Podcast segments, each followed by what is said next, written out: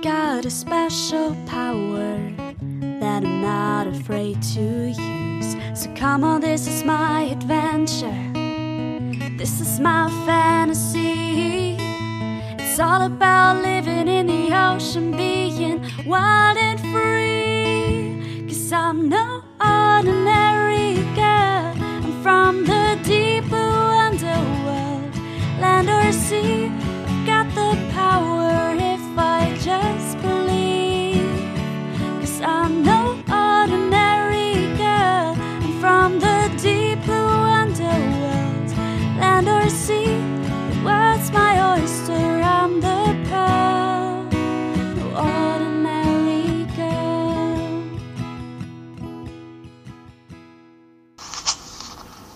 hallo zusammen. Ich habe gehört, ihr redet über Schildkröten und wenn ihr Lust habt, dann redet doch mal ein bisschen über die Bastardschildkröte. Die finde ich interessant, weil sie einfach einen coolen Namen hat. Danke. Und damit herzlich willkommen bei den drei Meerjungfrauen und unseren diesjährigen Adventskalender. Ich bin Eva Und ich bin Anna. und Arndt hat sich heute zum zehnten Türchen ähm, die Bastardschildkröte gewünscht und die wird Anna uns heute vorstellen. Genau. Ähm, es gibt tatsächlich nicht die eine Bastardschildkröte, sondern es gibt äh, zwei Arten, die sich quasi unter dem Namen der Bastardschildkröten versammeln. Einmal die Oliv-Bastardschildkröte und einmal die Atlantik-Bastardschildkröte. Ähm, genau, ich werde gleich ein bisschen was über beide erzählen. Ähm, Erstmal kurz, die Bastardschildkröten gehören zu der Gattung der Meeresschildkröten, die Chelonidae. Ähm, und die gehören zur Unterfamilie ähm, der Caretinae. Ähm, genau, da, über die hatten wir schon mal gesprochen, meine ich. Ja? Ja. In, äh, haben wir nicht mal die Caretta Caretta behandelt? genau, die haben wir im letzten Adventskalender. Genau, da, äh, genau, das ist die Caretine und dort in der Gattung eben die Bastardschildkröte oder die Bastardschildkröten. Die Oliv-Bastardschildkröte ähm, nennt sich, also der Artenname nennt sich Lepidochelys olivacea, daher kommt der Name. Oliv-Bastardschildkröte.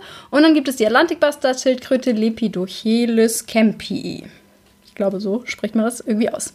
Genau, und der Name der Bastardschildkröten kommt daher, dass man sie früher als Mischlinge zwischen der Suppenschildkröte und der unechten Karettschildkröte gehalten hat. Genau. Ähm, die Bastardschildkröten halten sich größtenteils in Küstengebieten auf. Ähm, genau, man findet sie oftmals eben in flacheren Gewässern. Sie sind tatsächlich Fleischfresser, ernähren sich hauptsächlich von ähm, Krusten- und Weichtieren, zum Beispiel von Kalmaren, ähm, aber eben auch von Quallen, von Seeigeln oder auch von ähm, Fischen teilweise manchmal. Wie viele andere Meeresschildkröten legen die Bastardschildkröten ihre Eier in den Sand von geeigneten Strandgebieten. Und ähm, genau, zu diesem Zweck verlassen sie eben das Wasser, wie man das ja oftmals auch schon in Dokumentationen bestimmt gesehen hat oder ähm, ja schon öfter mal gehört hat. Bei den Bastardschildkröten ist tatsächlich ähm, relativ einzigartig im Vergleich zu anderen Meeresschildkröten die Auswahl der Tageszeit, ähm, da sie im Gegensatz zu anderen Arten den helllichten Tag bevorzugen, was ganz viele andere Meeresschildkröten eben nicht machen. Die machen das ja meistens in der Dämmerung. Ähm, die beiden Arten der Bastardschildkröten sind ähm, auch die einzigen Arten, bei denen ähm, an solchen Brutständen ganz, ganz, ganz, ganz viele Wei- Weibchen auf einmal vor Ort sind. Das ähm, genau passt, passiert meistens nicht so bei, bei den meisten Meeresschildkröten. Ähm, die Weibchen legen ähm, dann quasi meistens zwischen 80 bis 160 Eier auf einmal und die Eier brüten dann 45 bis 60 Tage. Also man muss sich vorstellen, dass ja äh, am Sand, deswegen sind die ja auch eben einfach so gefährdet, besonders eben diese Eistadien, weil die so lange Zeit äh, im Sand verweilen. Die beiden Arten der Bastardschildkröten ähm, unterscheiden sich tatsächlich ähm, groß, größtenteils in ihrer Ausdehnung, also in, ihrem, in ihrer Verbreitung. Denn die Oliv-Bastardschildkröte wird auch manchmal die pazifische Bastardschildkröte genannt. Die findet man in weiten Teilen des Indischen, Pazifischen, aber eben auch im Atlant- Atlantischen Ozeans. Ähm, wohingegen die atlantische Bastardschildkröte größtenteils auf den Atlantischen Ozean beschränkt ist. Und dort ähm, kommt sie eigentlich tatsächlich größtenteils vor der mexikanischen Küste vor. Ähm, die Olivbastardschildkröte ähm, ist etwas häufiger als die Atlantik-Bastardschildkröte, wie ich eben gerade schon gesagt habe, und verbreitet sich mehr. Deshalb ist auch über die ein bisschen mehr bekannt.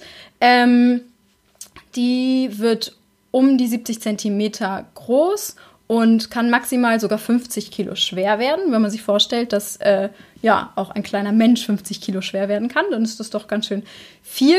Ähm, ist aber tatsächlich eine der kleinsten Arten unter den Meeresschildkröten.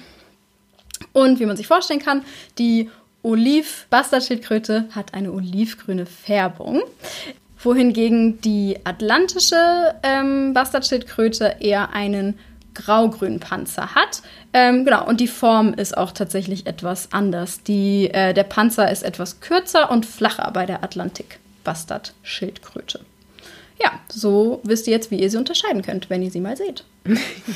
mal schauen, wann das passiert. Genau. Vielen lieben Dank, Anna, dass du uns diese beiden Arten vorgestellt hast, ähm, die man als Bastardschildkröten bezeichnet.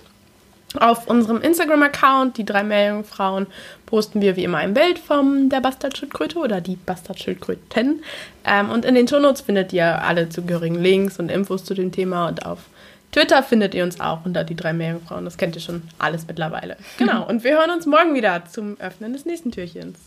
Tschüss. Ciao.